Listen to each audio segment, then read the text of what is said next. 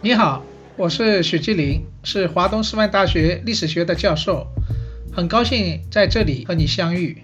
过去四十年来啊，我主要做的是中国近代的思想和文化方面的研究。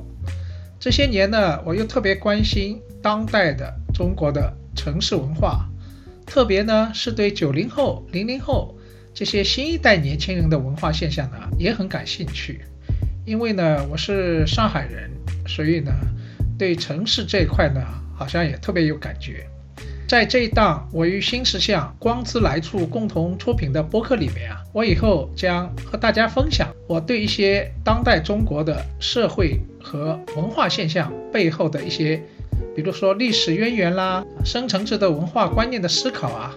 同时呢，我也会邀请我的那些朋友和大家一起探讨蛮有意思的、有意义的一些文化现象，特别是一些热点话题，聊聊我们共同关心的世界和都市的生活。我很欢迎啊，大家给我留言，在这里啊，期待和大家多分享、多交流。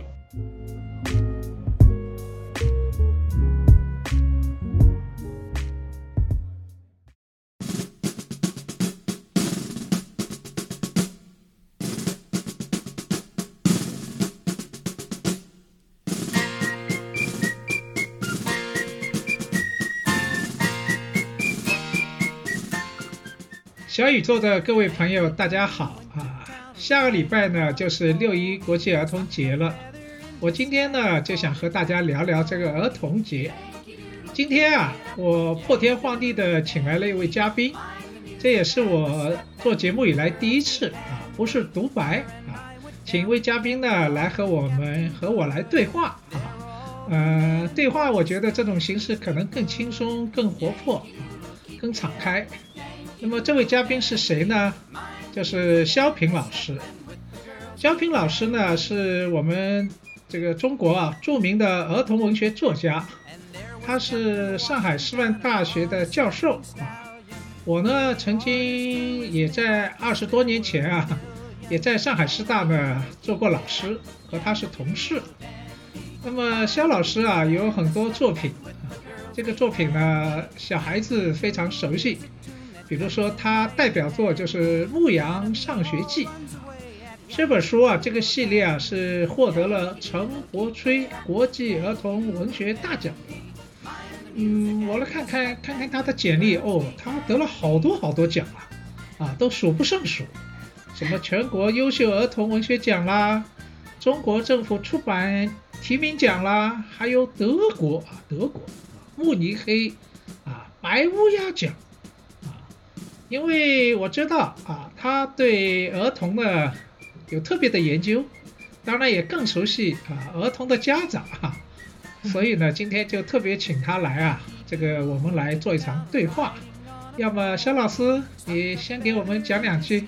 嗯，呃，特别特别荣幸，嗯，小宇宙的各位听众朋友，大家好，呃，我也是第一次到小宇宙来，但是我觉得这里特别亲切啊，因为特别是看到徐老师，呃，他刚刚说二十多年前我们是同事，其实他也是我老师了，呃，我常常听他的课，也是他的粉丝，我们呃老师和学生群里面有了很多很多他的粉丝，嗯。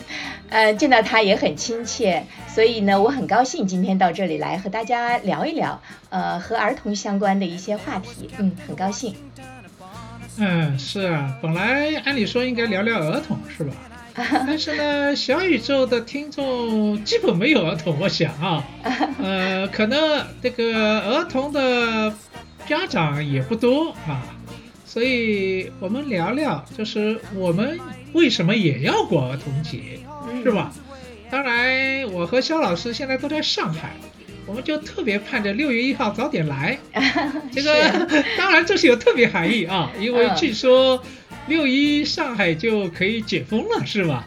是是是。我们就像小孩子一样期盼着这个节日 赶紧来，啊，像小孩一样赶紧可以出去了啊，出去玩了。是的，是的。那这个玩就是孩子的天性。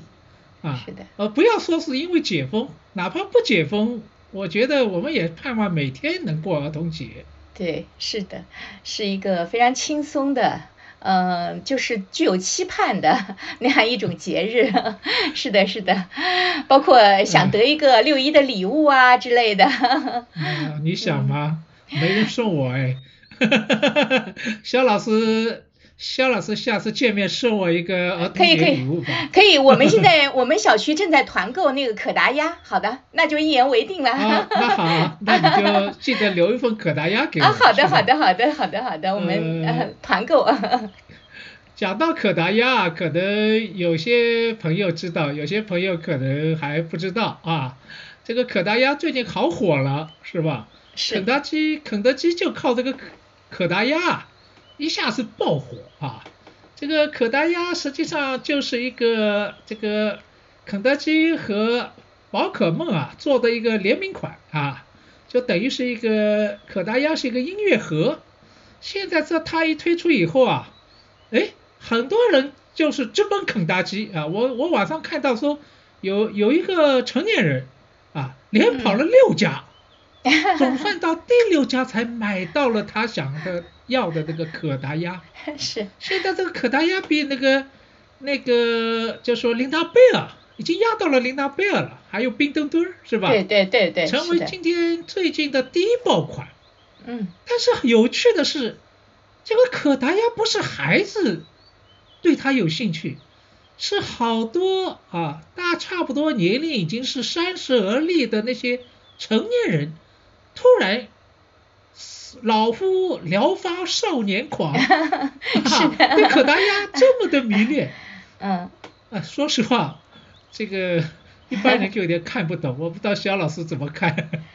呃，我觉得很好玩啊，我我我觉得其实呃，我对任何事情都是怀有那种我觉得呃很很欢欣鼓舞的，因为我觉得它那个可达鸭是是挺好玩的，它虽然就是说和我们原来的那种好像电动的小玩具啊，就那一跳一跳的青蛙呀，还有那样的发条玩具，呃，当然有一点区别，因为它是电动的嘛，所以它就是跳广场舞的可达鸭。特别有趣，而且那种矮矮的、胖胖的，是那种很呆萌的样子，特别有意思，就是呃很治愈啦，就是那种感觉。有的人一一气都要买买好几好几款不同的，嗯，觉得一起跳舞特别有意思。那你刚才提到一个概念，我觉得非常有意思，叫治愈，是吧？是的，是的。呃，现在我经常听到那个，比如说八零后、九零后。说，哎呀，这个很治愈，好治愈。是。啊，呃，我想这个为什么治愈现在特别需要、特别流行要治愈？嗯，这个治愈的方式不是我们过去想象的那种方式，比如说我出去一场旅游啊，去看电影啊，哎，有时候一个盲盒，现在一个可达鸭就治愈了，嗯，好像突然又回到了童心，是吧？对对，这个治愈啊，治愈的方式很简单，啊，比过去简单多了。就像小孩这样，很好哄，很好骗。对对对，一个小礼物就把你治愈了。嗯，就获得一种满足，好像获得一种满足感。嗯。呃，一个小视频就把你治愈了，一首歌就可以把它治愈了。所以讲到歌又很有意思。最近另外一个我们说的，就说也是一个。爆款的现象就是这个王心凌，嗯，对，王心凌，王心凌因为在《乘风破浪的姐姐》啊重新唱了那首老歌《爱你》，啊，这个歌听说已经十八年以前流行，对，甜心女孩，突然一下子又爆红了，上了热搜了，是。然后我还听说，就说这个现在叫什么，呃，王心凌男生，因为所谓被治愈，被王心凌这首歌治愈的。都是男生，对，而且都是成年的男生。说王心凌现在是中年老公粉啊啊，可能就像这个好多女生就发现自己老公突然对自己不再含情脉脉了，突然对王心凌突然有了一种啊过去的迷恋，童年时候崇拜过的小姐姐突然有了这种迷恋，所以就说大家好像都在盼着中国儿童节。是，像重返童年时代，对，那这个现象太有意思了。其实，其实我觉得这个就是呃，其实拍摄那些视频的，就是把那些中年男士把他们曝光的，其实都是他们的太太或或者是他们的，对对对，所以所以这也非常有意思。我我也觉得这个现象很有意思，就是说他同时治愈的，其实不仅仅是这个中年男士，就是八零后啊，有的男生抱着娃，然后说，呃。嗤笑着，嗤笑着看着那个王心凌跳的那个，还有的就是说，突然一下就在那个屋子里面学她那个跳舞的那个样子啊，就是突然一下，大家好像被王心凌这种甜心女孩，我我我觉得就是像她这样的一种甜美的感觉，然后特别像，就像孩子吃了一口蛋糕那种感觉，就是她很能激发人们的那种多巴胺。好像是一种集体多巴胺一样的，就是所以他的那个他们的太太好像对他们也不嫉妒，就把这样的一个傻笑着、痴笑着，然后回到那个呃，就是小时候小学或者是初中那个呆萌男生的状态，把他们在网上曝光出来，他们还做成一种。那种集体的这种这种狂欢，就好像是一种揶揄也好，或者我我感觉好像他们对对自自己的先生有了更多的理解，同时对这个呃可爱甜美这个东西，好像有了更多的，好像一种呃一起的狂欢的感觉，我感觉啊，我我我我觉得这很有意思。呃，我想可能是因为结婚时间长了，觉得自己的老公已经成为中年油腻男了，面目可憎，呃，语言无味。突然怎么被王心凌激活了？对，好像那个年轻时代那个自己喜欢的那个大男孩又回来了，是吧？对对对对，所以就说，连连连连太太也觉得很开心，是吧？赶紧给他拍段视频，是不是和这个有关呢？就说中年油腻男啊，就是也竟然也需要过儿童节，是啊，在儿童节里面，他们才会重新回到。他们最可爱的那一刻啊，那就儿童那一刻，是不是？是是的啊，很有意思。所以这里面就有一个问题了，我就在想啊，什么叫童年？童年意味着什么啊？嗯，肖老师你怎么理解的？呃，我觉得童年，呃，这个我可以说一个，我们前两天就是。呃，五月十九号，我们呃上海的儿童文学圈，包括全国的儿童文学圈，都在为一位一百岁的老爷爷祝寿，他叫任荣荣。您看过，肯定看过啊！没头脑不高兴，没头脑不高兴，对不对？我小孩子的时候非常崇拜的几代人的偶像，师，对他一百岁了，他一百岁了，对，一百岁。五月就是前几天，五月十九号，所以所有的人都在为他祝寿。我觉得他就是一个呃一生拥有童年的人。我觉得他的一百岁。就是还是活在十岁的样子，那么，嗯，嗯，就是还有我们上海的另外一个就是老爷爷，诶，也是一个儿童诗人，叫盛野，一百零一岁了。他也是一个孩子，真的，他走到哪儿都写诗，他写儿童诗的。对他有一次，他在那个火车上特别激动，然后他跟我说：“肖平同志，肖平同志，我写了一首诗，我刚才写的，我来念给你听。”然后他特别开心的念给我听，他写在一张餐巾纸上。然后他就跟我念，哎呀，我当时特别被他感动。我觉得就是说那种感动，他就是那种孩子的那种童言无忌的状态。所以我觉得童年它是一个，呃，由你的心态来决定的，由由你的那种生命状态决定的那种感觉啊啊，我是这样想。嗯，你讲到这两位这个儿童文学的老前辈一百岁了，我也想起来一位老人。这位老人也是我见过的，就是前几年去世的周有光老先生，中国的拼音之父啊。是。那周有光先生呢？他事实上，我可以告诉你，这个故事太有意思了。哦。我在读大学一年级的时候，那个时候我到北京啊，我去见他。那年呢，我想想，我应该是二十岁吧。那么周有光老先生呢，是七十二岁。嗯，然后等到我过了四十年，啊，那个时候，这竟然周周有光老先生还健在，真的，就那个差一百十几岁，嗯，所以我通常说这很励志，为什么励志？就是说你以为你七十多岁你很老不老？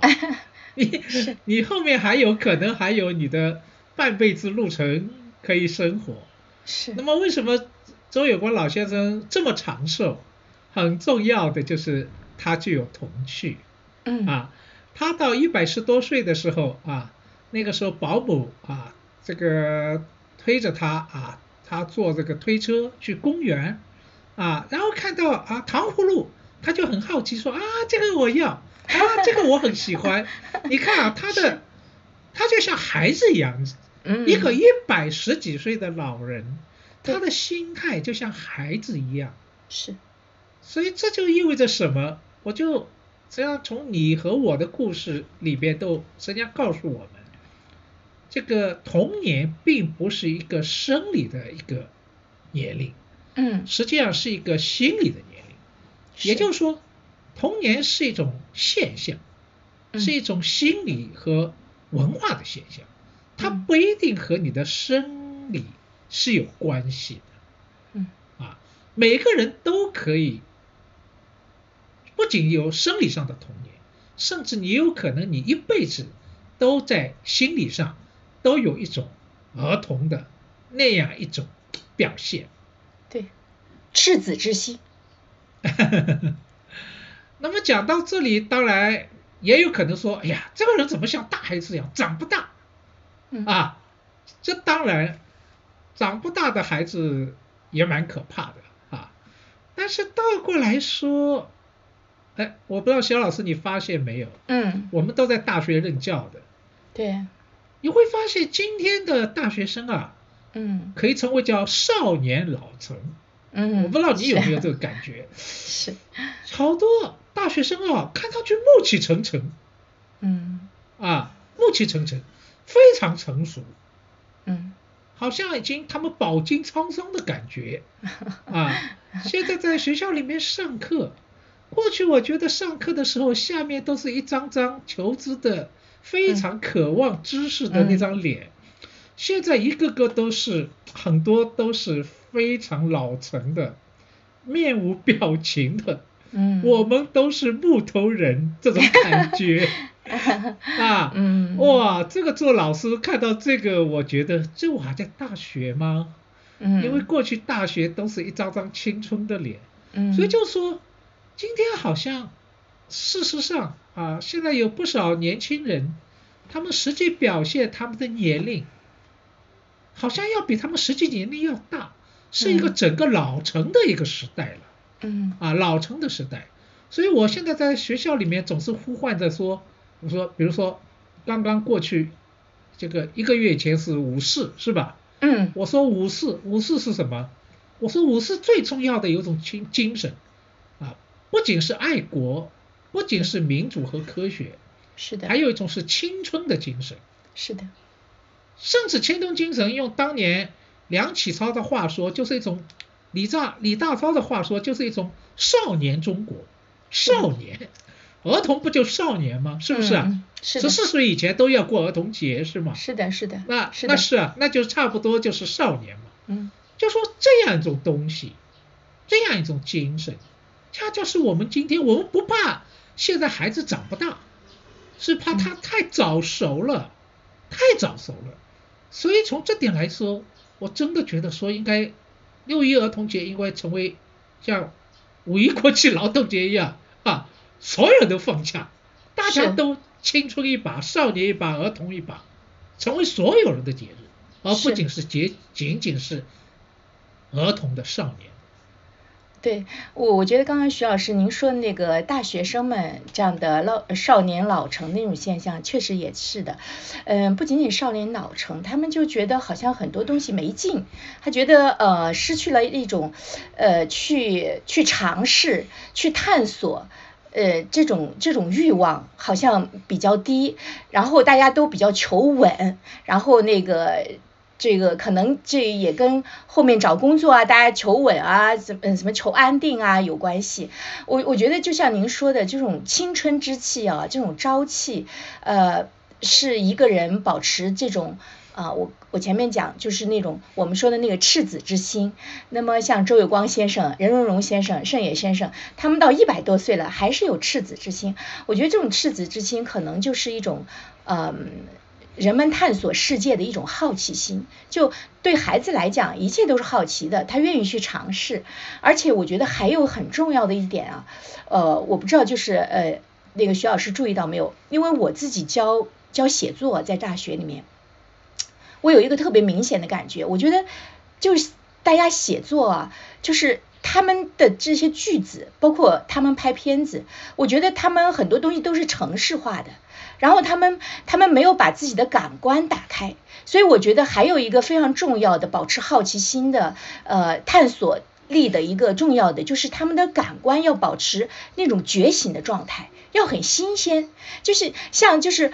嗯，那个王蒙有原来写过，就是所有的日子都来吧，是吧？就好像就是所有的那种美好的青春的东西都向自己涌来，同时自己也特别想去拥抱这个世界的那种感觉。嗯，王蒙呢写过一篇小说叫《青春万岁》。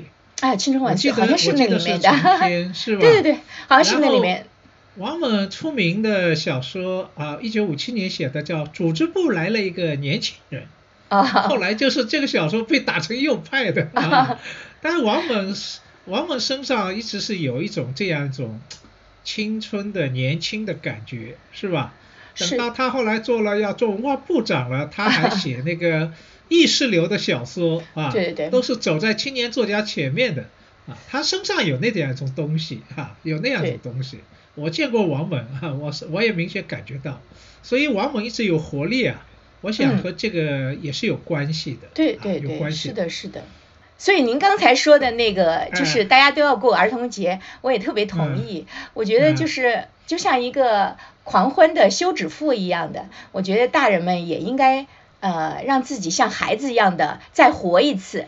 呃，其实像我每次写儿童文学吧，我就觉得，我觉得也可能成人世界，呃，如果我再写的话，我我常常是这么想啊，我不知道呃别人是怎么想的，因为我觉得如果我再写成人文学啊，或写那个，我可能把这个世界再过一遍，我不想过，可是我再。在写儿童文学的时候，我可以把儿童的世界 再过一遍，可能这样想法挺自私啊，也挺可笑，是不是啊，徐老师？你觉得？这样我就我就妒忌羡慕你了。像我们学者做研究的越做越老，是吧？我也应该趁早，早知道我应该也改行啊，像你一样，这个至少不会小说嘛，创作嘛，至少做儿童文学研究，是吧？那也不是像你一样年轻了吗？没有啊，您很年轻的，您非常年轻。嗯，还有一个我觉得很重要的，嗯，我觉得就是孩子们都是活在当下的。我我觉得是这一点，我觉得他和大人不一样，因为我经常跟孩子们的家长。就是我们有一个飞吼叫妈妈俱乐部，经常和妈妈打交道。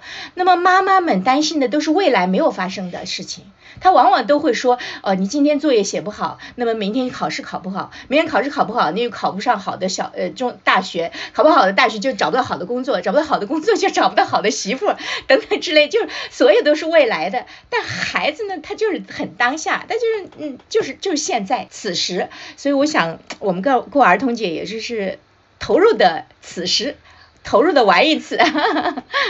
哎，你你讲到飞吼叫妈妈啊，我刚才介绍你的时候还忘记就是这个，你你你发起 发起了一个飞吼叫妈妈俱乐部是吧？对对对，是的，是的。我我理解，那就是说你是针对虎妈妈，那吼叫妈妈是虎妈妈，现在不是好多这个我们说这个。家长、父母亲都是鸡娃，是吧？是的，是的。都是最后都是一种吼叫的方式。那你是这个，就像你说的，这个早就在预知痛苦了，想得很远了，是的，是吗？是的。啊，所以就不得不吼叫。但是你试图提倡一种非吼叫的。总在焦虑当中。其实，其实跟您说这个非吼叫，其实我自己就是吼妈，因为我觉得这个世界上，他们说十个妈妈九个吼，还有一个不吼的，他不是不吼，他是嗓子吼哑了，吼不出来了。这这是孩子们说的，对我在小学的时候，孩子们跟我说的，所以这很形象。嗯，对，就是这我不太相信。你你你儿子进进牛津大学不是被你吼出来的吧？是被你哄出来的吧？是你这个讲讲故事这个讲出来的吧？我看了你写的作品，你很多都是和你儿子的故事，好像都不是吼的，都是那种很温馨的、很温情的啊，就把自己放在和儿童的同一个水准线上啊。然后，嗯，怎么说，获得了这样一种效果是吗？嗯，我儿子他他去呃去剑桥读书，其实，呃说起来，其实我也跟他一起成长的过程。我就是一个吼妈，说实在的，其实很多人觉得吼叫它是一个非常不良的一个词汇。其实我我在我们线下和家长们做活动的时候，我说，其实吼也是一种能量，也是一种生命力呀，难道你不觉得吗？你你一个死气沉沉的人吼不出来啊！我说你吼得出来，说明还有一种能量。但关键是我们要怎么样用好这样一种能量，不要让它成为负能量，让它成为那种正面的和孩子沟通的这种能量。其实我和孩子的这种成长当中，嗯。真的也有很多很多小的故事，呃，因为今天的关系分享不了那么多，但是我是觉得，我我特别享受这样一个随着他再自我成长一遍的过程。我觉得作为一个妈妈，呃，或者是我同时也作为一个职业女性啊，我觉得在在陪他成长的过程中，真的我看到很多很多呃成长的空间和可能性。我觉得。生命是不断成长的，而且不断的发现，不断的为自己的惊喜，呃，感到那种就是特别喜悦的这样的一种东西，嗯，所以我觉得成长真的是特别重要。呃，我的理解啊，实际上，当你陪伴孩子的过程，不仅是改变孩子，也是改变自己。没错，你和你和谁在一起，你就成为什么样的人。是，事实上和孩子也是这样。你刚才不是说我很年轻吗？我现在告诉你一个秘密，我现在交往更多的是比我年轻的。嗯。然后我不得不熟悉他们的语言，和他们一起玩啊！我现在学会一些词，叫什么共享啊啊，还叫陪伴。嗯嗯，是是是。那么就说，当你要和孩子们一起共享、一起陪伴的时候，你必须也像孩子一样，是吗？对。所以就说，最后改变的是自己。当然，今天我们话题不是一个亲子话题，我们还是谈我们为什么成年人要过儿童节。对对。事实上，就说哪怕你没有孩子啊，你你是一个单身贵族啊，我觉得也可以过儿童节啊。是吧？是的。也就是说，我刚才说的，现在最关心的就是说，我怎么青春不老？我怎么有一条驻颜术？嗯。事实上，我觉得最重要是心里的年轻。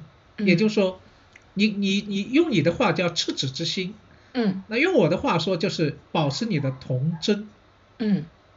因为孩子孩子不大会吼叫的，孩子只会上小脾气啊，吼叫都是。这个怎么说？这个至于位置比较高的人，像位置比较低的人，这种姿态叫吼叫，是吧？孩子永远在低位啊，他就像小动物一样啊，看着你们都都很庞大，他是不会吼叫的，是不是？是是吧？但是他会有一种方式，就是说保持自己的童真啊，让你觉得他很可爱，是吗？嗯，是的，是的啊，让他让让你有种怜悯之心。啊，这个孩子就说，你会觉得就就是就说越是有种童真，据说这是和遗传有关。为什么小动物都很可爱？这是也是一种自我保护，是吧？在一个残酷的非洲丛林世界里边，啊，因为小动物不论是小狮子还是小羚羊，很可爱的，那可能就少了几分伤害了，是吧？嗯。所以它是一种天真的东西，但这种天真。事实上，恰恰是什么？恰恰是一个人生命当中起点，他最起点的那个东西，那个童真，那个初心，恰恰是他最本真的状态，是最珍贵的啊，最珍贵的。弗洛伊德不是说嘛？他说每个人都有本我。嗯。啊，如果我把它延伸一下，不一定是弗洛伊德原意啊。嗯。这个这个本我事实上童真也是一种本我，但是等到他进入社会以后，社会就就有各种各样的超我，让他社会化，让他改变。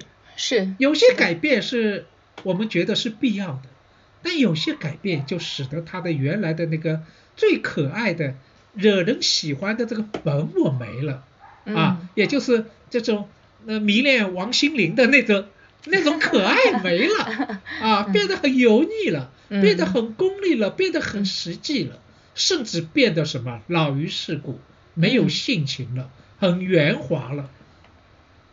但事实上，我们都知道，人最可爱的是他是有性情。嗯。啊，有句话说，人无性情不可交。嗯。但是最可爱的、最可爱的性情就是他的本真。嗯。本真这面是最可爱的。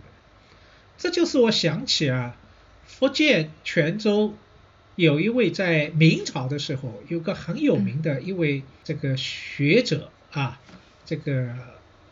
他叫李治，也叫李卓武。这个人就当时是非常叛逆的，他就强调人最重要的是要有童心，因为当时儒家当道嘛，这个都讲这个明教、礼教，甚至礼教杀人，要压抑人性。李卓武就觉得说，每个人都有童心，都有自己自然人性的这一面，表现出来了。让每个人都能自然表现，这个社会就是一个好的良善的社会。所以这个童真这个东西是非常难得的。今天我们 很多人成年人都失去了童真，嗯，啊，失去了童真。我觉得这个失失去了童真，比失去了其他的贞操还更可怕，因为这是你我们说。人生当中，你作为人生命当中最值得珍惜的这部分没有了。嗯，所以从这点而言，就说每个人都从某种意义上都应该回到儿童，回到那个童真时代。这个童真时代也可以说是一个纯真的时代，很纯粹的时代。是的。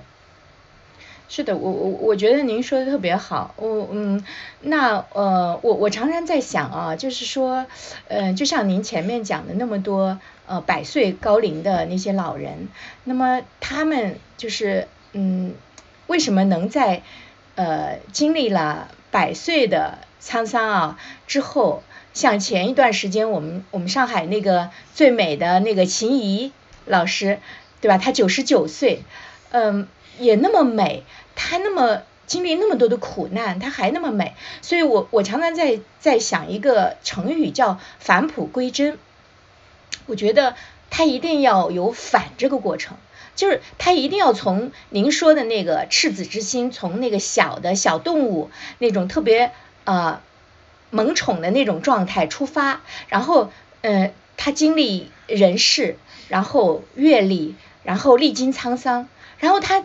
呃，然后他还要反，他那个反特别关键。我觉得我们您刚刚说的那个油腻啊什么的，可能我们经历了那些，我们就丢失了，我们就忘了，然后我们的感官就被关闭了。但是呢，这些百岁的老人，他们他们能够历经沧桑，还能够返璞归真，我觉得特别是一种了不起的精神境界，呃，和一种特别好的那种生命状态。所以我希望我。等我老了，我我也要有这样的境界，但是这是一种很难修炼的境界，就是返璞归真，就是那种真，那种真和童年的真可能又不一样，又一样又不一样。您说呢？嗯，修心。呃，那当然了，你不可能，如果真的是儿童也不行，是吧？是的。那就是说，你只是有童心，就是说保持。呃，儿童那种很纯的那个东西，嗯啊，那么这个很纯的东西，在我看来，事实上就说，当你失去以后，你才觉得珍贵，嗯，啊，我觉得很有趣，真正年轻的，他就希望自己被人看得起，不要把我看作小孩，我要尽快长大成人。对啊，我要被成人社会接纳啊。我们有些同学，有些女生很好玩的，这个染头发染成这个叫祖母灰。是吧？就搞成像，我就看着很好好笑啊，就是故意搞成很老老成的样子，因为他希望被承认。奶奶灰，奶奶灰。啊，奶奶灰是吧？对对对。呃，但是我觉得他自信的。嗯。啊，因为一个自己相信自己是年轻的人，才希望自己变老。是。但是真的自己觉得自己老了，他反而想。被人认为，被人承认是年轻，年轻，嗯，啊，但是现在说老和年轻都是相对的，对，你你现在说呃年轻的算后浪是吧？稍微年长点算前浪，但是现在连九零后都觉得自己是前浪，是老前辈了，嗯，啊，因为有更更年轻的零零后出现了，对，零零后，每当新的一代人出现以后，就觉得自己已经变老了。嗯。啊，变老了，所以老和年轻都是相对的啊，都是相对的。呃，比如说，我就觉得我儿子很很很好玩。我儿子二十几岁的时候，看到小孩啊，他就很羡慕，老是去摸摸人家的头，说：“哎呀，年轻真好啊。”为什么呢？因为他。他因为他他和肖老师和你是校友啊，你你不是上戏博士毕业的吗？啊，对对对。他是上戏本科毕业的。啊。那毕业以后就觉得这个社会太险恶 啊，这个职场太险恶，压力太大啊，所以他老是看到小孩他就好羡慕。觉得小孩子，特别是还没上学的小孩，嗯，他好羡慕，觉得无忧无虑，是吧？嗯，这个笑得像一朵花一样，他就好羡慕，就觉得年轻真好啊！啊，后来小孩子看到他，也就知道啊，这就是年轻真好的叔叔。嗯，所以你看啊，就是说，呃，这个好多现在因为有各种压力啊，都觉得自己希望自己年能够回到童年。这好像就变成一个避风港一样啊，避风港一样。嗯。因为今天这个时代的确，现在只要进了职场，现在还没进职场，高中生已经开始了啊，初中生已经开始了。嗯。大量的压力，啊，那个所谓叫内卷嘛，啊，你今天卷了没有啊？然后还有句话说，困在系统之中。嗯嗯。每个人都困在系统之中，啊，压力无所不在。所以那个时候就特别怀念这个童年，因为童年特别是学龄前，毕竟还是一个玩的年龄，没有这么多的压力，所以都想重新回去啊，甚至回到这个，回到那个童年，甚至回到妈妈的怀抱，甚至最好回到母亲的那个，重新回到母亲的那个肚子里边，这才有种安全感，有种庇护感 啊，是因为觉得今天。虽然看起来自由了，但是自由是一个不可承受之重啊。嗯。因为没有人为你遮风挡雨了。童年再怎么样闯了祸，总是有妈妈在背后护着你。今天妈妈没有了。嗯。即使有，他也不可能护着你了。所以很多人就向往儿童节。当然，人是回不去了。但是通过各种各样的什么可达鸭啦，一首歌啦，一个视频啦，能够在想象当中重回伊甸园。嗯，所以从某种意义上呢，又是现代人的一种可怜吧，就是获得自由的现代人，获得或者说成长的成年人，这背后有时候也有点悲悯所在。嗯，是，我也蛮有同情的。我也很想回去。可能呃无忧无虑吧，就是童年状态是一种无忧无虑。嗯，像您说的那个，现在呃大家的忧和虑特别多，就像您说的内卷啊什么之类的，所以呃希望童年给自己一个啊释放的机会，这样的一种感觉。嗯。那么事实上讲这么多，我相信。可是让很多朋友可能更关心，那我们怎么办呢？啊，怎么回到童年？既然童年是你说要有童真，啊，要有那个赤子之心，要有纯真的一面，怎么回得去呢？啊，肖老师，你是做儿童文学研究的，你告诉我们那个我们说的这个所谓返回的那个魔术吧？啊，返回路径啊，那种感觉。嗯，回到童年，我觉得不仅仅是一种一种外在的，我觉得更多的是一种内在的东西。像外在的有很多东西，比如说呃去看一场迪士尼的电影啊，动画片，对吧？然后去迪士尼乐园去玩一场过山车等等之类，我觉得这可以都可以作为一个回到童年的一个某种路径吧。然后呃，另外呢，我在想，就是说，我觉得保持好奇心。保持永远探索这个世界的这样的一颗您说的童心，我觉得特别重要。呃，因为我觉得对儿童来讲，他们最重要的是用他们的呃触觉、听觉、呃各种感官，还有甚至包括他们的身体，呃来去探索这个世界，就是无止境的探索。嗯，这种好奇心，我觉得是保持童真的一个很必要的。手段。哎呀，你讲到好奇心，我太有同感了。嗯。比如说，我不是说嘛，我说我最喜欢交的朋友是比较活泼有趣的。嗯。包括我喜欢的学生也是这样。啊，少年老成的我都觉得有点怕怕的。活泼有趣，特别是有好奇心，我就觉得特别在一起，我就觉得特别的开心。实际上，好奇心也是孩子的天性呐。孩子对什么事都有好奇心，都要问这是什么呀？为什么是这样啊？非要打破砂锅问到底，是吧？这就是孩子嘛，啊，呃到了你成年以后，你就知道，你可能知道的太多了，甚至明明知道不多，已经缺乏这些好奇心了，甚至也知道有些是不该问的，但孩子不管，什么都有好奇，什么都要探索一番。所以有句话叫做。好奇害死猫嘛，是吧？那孩子就是这样啊，他就有这种好奇心，哪管哪管什么害死不害死，他就像猫一样到处走，都用自己的那个胡子去丈量啊，能不能穿进去？那这个就是童心。我觉得像这样的人就特别的有意思。所以我说，我前面不是说周有光老先生到了一百十几岁了，对什么都有好奇心。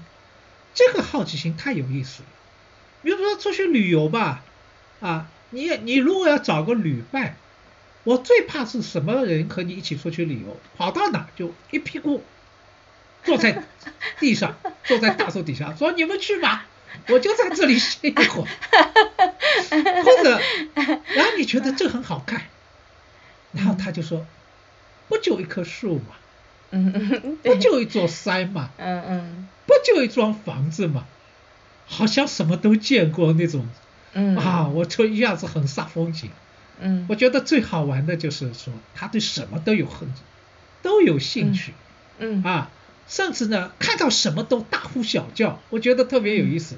用上海话说叫做嗲点很低，因为上海人说这个这个很好，就说哟这个地方很嗲，嗯，老老老嗲的，嗯，老领的，嗯，所以就说。嗲点很低，就是说他对什么都觉得很开心，嗯，这就是一种儿童，儿童是很容易得到满足的，是吧？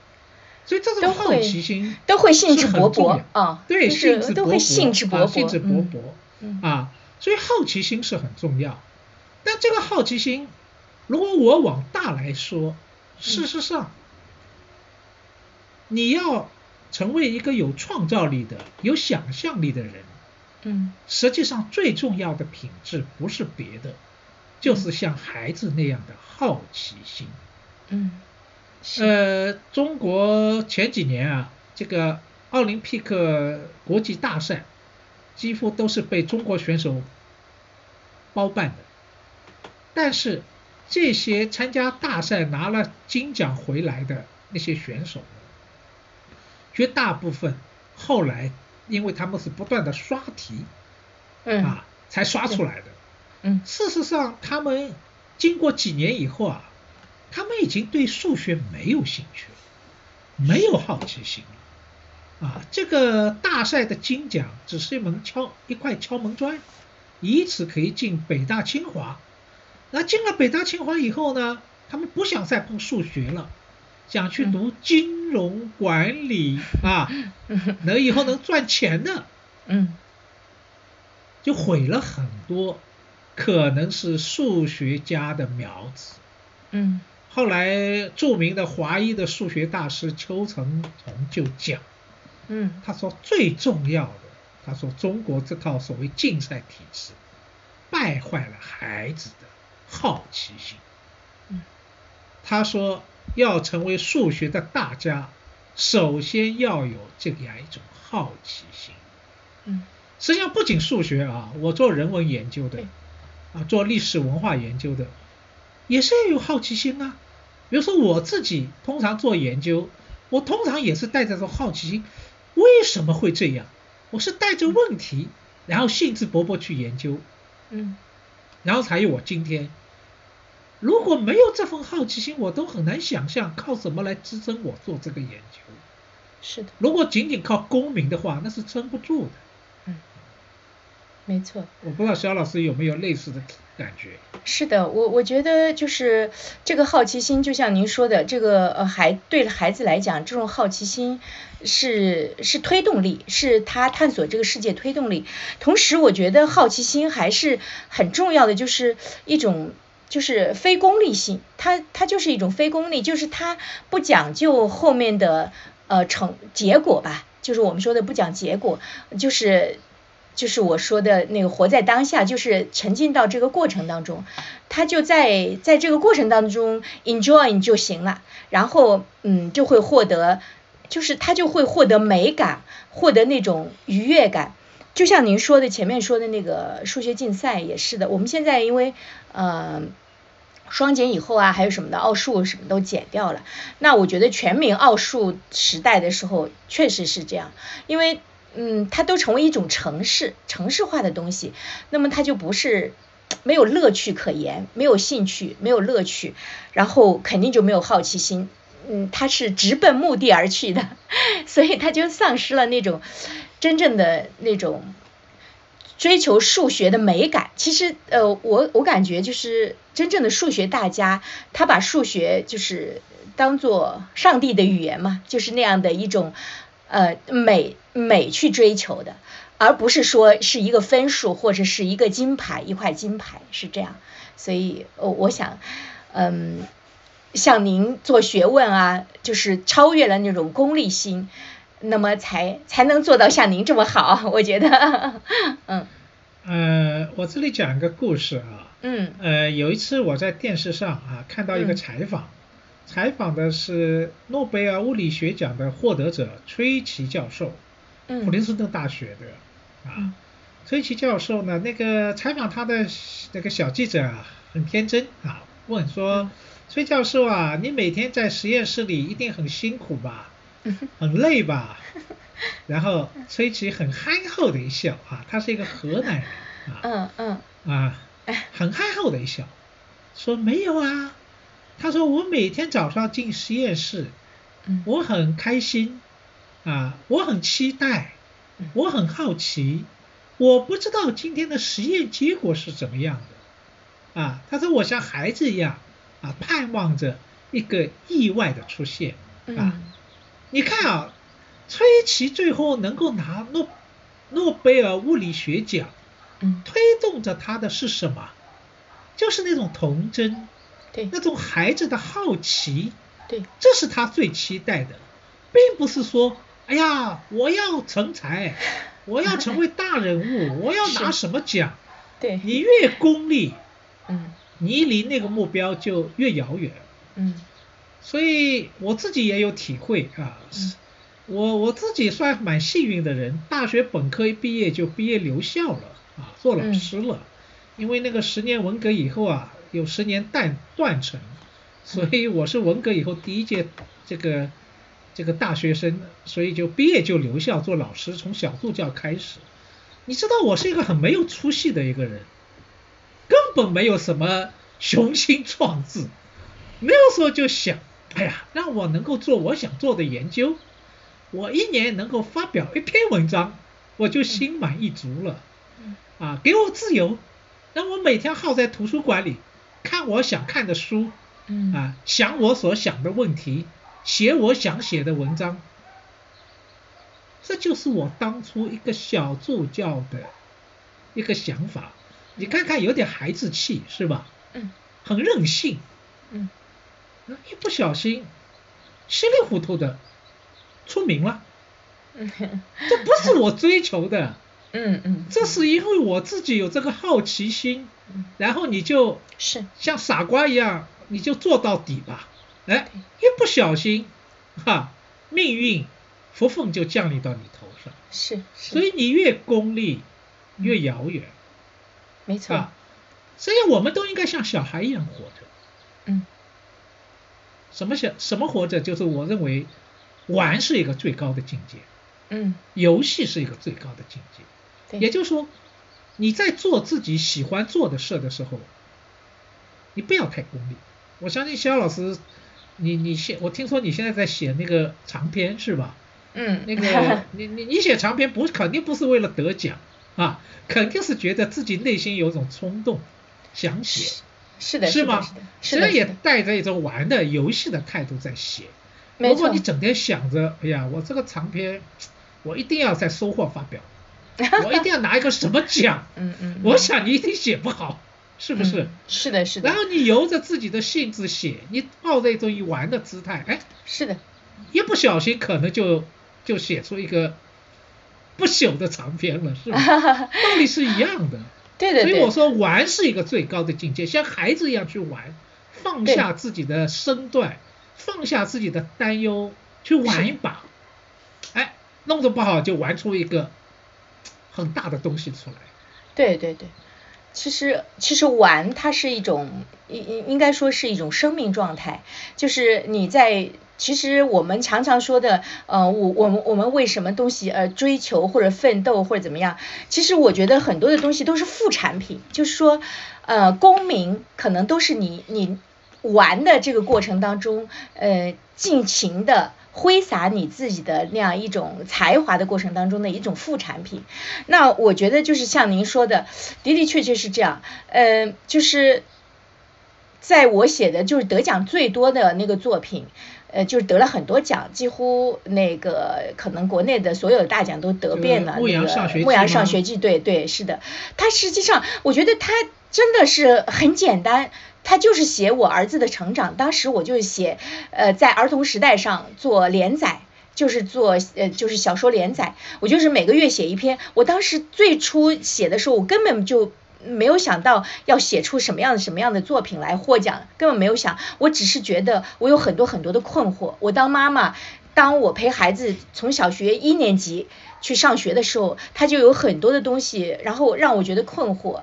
呃，他的打草稿，他的早起，呃，还有他做作业等等之类的哦，就是很多的东西让我特别的困惑。我我我也觉得和他的互动当中有很多想写的东西，我就写下来。而且呢，我当时还觉得，嗯，通过写这个，我我也深刻的体会到，我觉得就是说，呃，您说的玩。像那个著名的物理学家，他进实验室做实验，他到了一个物理的玩的那种境界。就像您说的，您好像还呃没有什么意识到，就是那种状态。那么学问就做的那么好了。实际上，我我觉得就是在您的那个呃这个历史学的这样一个领域，您也是成为一个真正的玩家。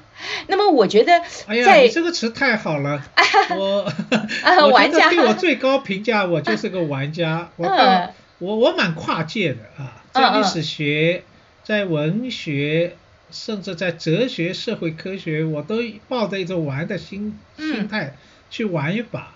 包括我现在在小宇宙，我也是抱着一个玩玩一把的心态过来的。嗯啊。所以我想听您的讲座的人，估计他们也是一些轻松心态的人，所以这就容易使得你有的时候做事情的时候会到达一种举重若轻的状态。所以我觉得玩家他都是这样，最后都是一种举重若轻的状态。呃，对我来讲，我觉得儿童文学创作尤其如此。如果你想把儿童文学写得真正好的话，你一定是玩得好，你和孩子能够同频共振。你能玩起来，就是一个很无趣的人，他怎么可能成为一个儿童文学作家？我简直不可想象。我觉得你一定是一个有趣的人，就像任仁荣老先生，真的，我每次看到他。我就觉得他好有趣啊！他他有一次跟我们在一起开笔会的时候，他他跟我们说，他吃过上海滩的所有的好吃的，他是一个非常棒的美食家。然后还有就是，他说跟我们讨论那个最最流行的那些电视剧，韩剧《麻辣教师》，我刚我记得还是好多年前。然后我们有的人都没看过，他说啊，你作为儿童文学作家，这个都不看啊，什么之类的。我觉得。当时他那种状态，我觉得特别好，特别羡慕，就是，嗯，嗯。哎，肖老师，你现在招不招博士啊？我我不招博士。哎呀，否则我应该来考你博士。这样的话，我也会变得做儿童文学创作或研究，我也会变得像儿童一样年轻了。呃，开玩笑，开玩笑。那个，我觉得还是你帮我们推荐几本儿童文学的童书吧。既然我们都想回到童年，是吧？我读不了你博士，但是我读读你推荐的童书也一样的啊，这也是一个驻颜大法，是吧？让自己青春不老。有些什么好书可以推荐给我们，让我们在儿童节的时候可以读一读的。嗯，徐老师，您您一直是就是心态特别特别年轻的。我记得您跟我说起过，您特别喜欢那个小王子，对吧？呃，其实我觉得小王子这本书也是我特别特别爱的。它也是除圣经以外，在全世界发行最多的这样一一部呃一部作品啊，一部伟大的作品。就是我不知道，就是像您，如果是给小宇宙的听众朋友们推荐小王子的话，那嗯，在小王子里面您。您觉得什么样的给您印象最深？然后您可以跟我们说一下吗？呃，我告诉你啊，我看小王子的年龄，嗯，不是童年，嗯，是到中年以后才看的，嗯，因为我我童年的时候看的儿童作品是没有小王子的，是不是不让看小王子的？嗯嗯，啊，那是一个蛮是一个。火红的红色的年代啊，所以我看小王子蛮蛮晚的，但是我觉得一本好的经典的作品，哪怕是儿童文学，我建议通常是每过十年看一次，看一遍。嗯，你会过了十年啊，一个人过了十年，你的感受就不一样，而经典是值得你反复去去去阅读。嗯，你会把你自己的生命的经验叠加到对你的对经典的理解当中。嗯，小王子就是这样，啊，小王子就是这样。那个小王子在我看来，我我我读下来啊，特别是，呃，我我前不久，我大概两年前又读过一遍，呃，我我慢慢在理解他，啊，过去我注重的就说是一个。小王子讲了一个我与他和我与你的关系。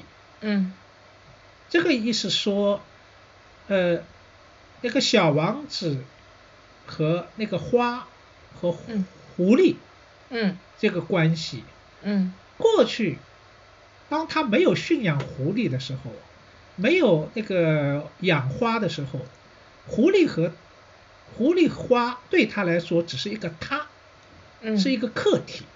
它是主体，但是你一旦驯养了它们以后，有了感情，这就变成了我与你，这就是一个隔不断的。嗯，甚至看到那个那个一头金色的头发，嗯，是的，啊，然后他看到了麦穗都想起来，对，他有一种情感上的联系。嗯，所以小王子告诉我们的是一个，就说人与人之间。那个亲密关系是一种什么样的关系？应该是一个要从我与他那种陌生的关系转化为一个我与你的关系。实际上，他讲的是一个成年人的故事，还不仅是一个孩子的故事。这是我过去差不多读的一个感受。那两年前在读的时候，我又发现我对驯养又有新的理解。也就是说，孩子的时候你是被驯养的，嗯，等到你成年以后，你开始成熟的标志是什么？你开始驯养、驯养别人了啊！如果你有孩子，你多了一份父亲或者母亲的责任感。嗯。如果没有孩子，也许你会去养小猫、小狗啊，而被驯养和驯养，你的角色、你的身份是不一样的。嗯。那是不一样。所以《小王子》里边有很深的这样一种东西，我觉得随着你的年岁增长，读出来的感受是完全不一样。是的，是的，我我觉得您说的这个驯养的关系，嗯，特别棒。就在《小王子》里面，就是这是一种特别呃贯穿始终的特别温暖的地方。嗯，可是我在读《小王子》的时候啊，可能就是在您的这个基础上，我可能更更多的关注于就是小王子本身的那种视角，就是他看待世界的视角是不一样的。在《小王子》子那个开头的时候，好像这个。他就用那个帽子里面一个是是一只帽子，还是一一个蛇把一只大象吞进去，那么用那个来考察大人，就是就是属于就是孩子的眼光。他你跟他画一只箱子，他认为这就是画的一只绵羊，而不是画一只真正的羊。我觉得这是孩子和大人的差别，我看到是这一点。那么除了那个小王子以外，我觉得还有一本书可能。嗯，和爱和生命有关的，就是一其实是一本绘本啊，活了一百万次的猫，您您也读过的是吗？您觉得对那个虎斑猫和白猫啊 活了一百万次，您怎么呃看呢？呃，事实上，在你推荐之前我还没看过，但是我读了以后，我觉得这个故事。就像一个庄子的寓言一样，嗯，里面太深刻了，太深刻了，让我想到很多。这只猫当它不死的时候，它有本来说猫有七条命，嗯，啊，它竟然有一百万条命，嗯，它受到无限的宠爱，嗯，但它没感觉，它没觉得生命有多么的珍惜，嗯，因为这个生命是。你可以无限的重新回来的，啊，它没觉得有多么的珍惜，它反而变得什么很轻浮，就是那种无价值感啊，就无价值，嗯，无价值感。一个人在他你拥有的时候，你是没不会觉得他是多么的珍贵，嗯，但是终有一天，最后他不是先失去。他先发现了那只白猫，也就是说，就像我刚才说的，他突然爱上了那只白猫，他和那只白猫有了一种驯养与被驯养的关系，但是驯养和被驯养还是不平等的，爱是平等的。嗯，那个时候，他的生命有了价值了。生命的价值是因为你发现你有了爱，或者你被爱。这个时候，然后还有了孩子，他们不是养了好多孩子。这个时候，那句话让我很打动我，说，嗯，这只花猫是吧？嗯，喜欢白猫和小猫们，已经胜过胜过他自己了。是的，嗯，是的。也就是说，一个人的自我，并不是通过自恋而获得的，嗯，是通过什么？通过一个对象。嗯，啊，你的另外一半，你的对象，通过你生命的延续，才形成了一个完整的自我。最后等到白猫死了，他最心爱的白猫死了，他哭了一百万次。嗯，啊，一百万次，这个时候他才真正获得了自我，而他自己的永恒。恰恰是因为他最后终有一天，他也死了，再也没有活过来，嗯，他才让他的生命画上了一个圆满的句号。也就是说，生一定和死是连在一起的，嗯，没有终结，前面都是没有意义，嗯，啊，都是没有意义的。所以从这点而言，我们只能说。啊，这个故事太有余意了，有好多解释。但是给我最大的一个解释说，你刚才不是一直说我们要珍惜当下？嗯，对对，当下。这个当下是意味着什么？因为意味着我们不可能有一个无限的未来。嗯，是，是吧？这个当下总有有终结的时候，我们才要珍惜。嗯，我们没有一百万次的生命，我们只有一次，才值得珍惜。而这个珍惜，一定和爱和死亡是有关系的。嗯，那么正是活在那种我们说的一种感情里边，一种我与你的关系里边，你才真正会感受到生命本身的价值，自我的价值，而不是仅仅你的那种自恋。一个人是不完整的。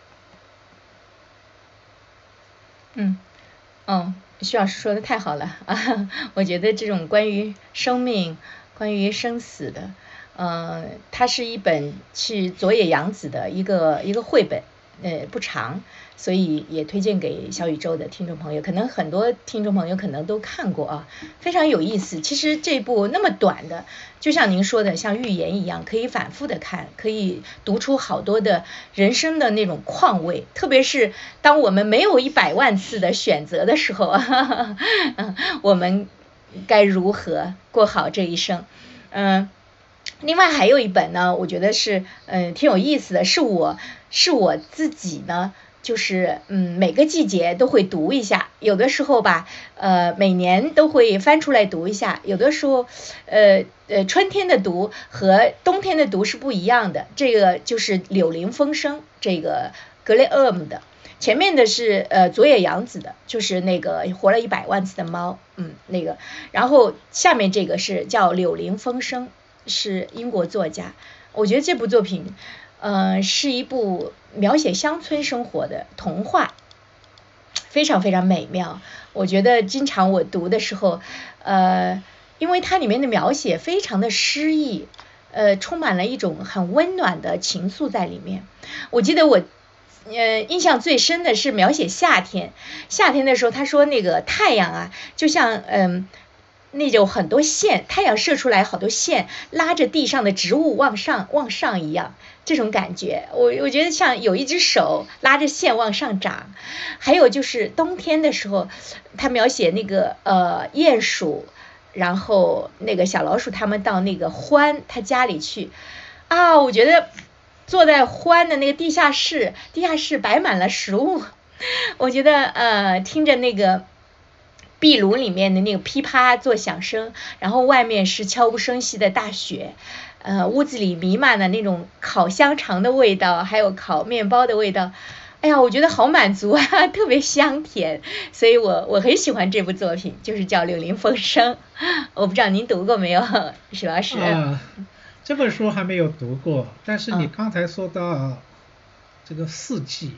对，四季。实际上，阅读啊，不仅和自己的心境有关，嗯，也是和这个季节是有关的，嗯，啊，春天、盛夏、秋冬，你的阅读感受是不一样的，所以，甚至我觉得，呃，每一个季节都应该有自己适当的读物，甚至每一个儿童文学的作品，在不同的季节读，感受恐怕也是不一样的。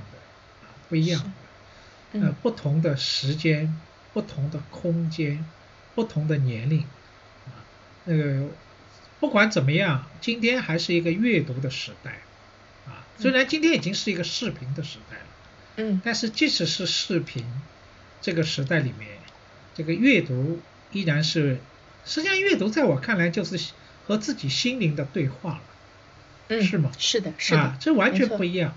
因为视频不一样，视频是直接冲冲击着你的，但是阅读它是文字，它要折合为你的想象理解，嗯，事实上是和自己心灵的对话。所以我想儿童节当然玩是很重要，但是阅读也是最高级的一种玩法。是的，是的，嗯，您这个玩家说出来的那种玩法，今天应该是呃，不是阅读指南，是玩玩的指南哦，就是那个 六一儿童节玩的指南。是啊，是啊，是啊。实际上，我发现今天我们最重要的是告诉了和大家分享了一些经验，这些经验实际上是像怎么说？大家最关心的是怎么永葆青春。有些什么一些驻颜术是吧？嗯。但是现在说永葆青春、驻颜生都和养生有关，和美容有关，和这个现在这个各种各样的那个健身有关，是吧？嗯嗯嗯嗯。但是今天我们所分享的恰恰不是健身，是健心。嗯。怎么让你自己保持这种童真，永远保持这种童心，保持自己的好奇心？这样，不管你多少岁，哪怕像周有光老先生啊，一百多岁了，他依然年轻，嗯，心灵依然年轻。这个恐怕是今天我们和你要分享的，在我看来是最重要的东西。作为快结束之前啊，我想我就把它提出来啊，那个你有什么想法？我们。可以接下来在在留言当中，我们再继续交流。嗯，嗯，小老师，最后你给我们的，因为你是稀客嘛，嘉宾嘛，当然我希望你以后常来啊。有没有想这个和大家分享几句？最后你的一些一些助颜大法。呃，谈不上助颜大法，我觉得刚才呃徐老师说了一个词“修心”特别好。我觉得其实我们今天就是讲的一种一种心灵的，呃，应该是心灵的驻颜术，然后就是通过修精神，然后历练我们自己在生命当中如何发现那种美好，呃，如何保持自我的这种童心。呃，童真童趣，然后活在当下，然后玩在当下，成为一个真正的玩家。嗯，好，我就说这么多。好，好，那我最后呃，谢谢我们的嘉宾肖老师，希望以后我们有机会有适当的话题，我们再见，好吗？谢谢徐老师，谢谢您，谢谢谢谢，很荣幸，好。好，那我们下次再见。嗯，好，拜拜。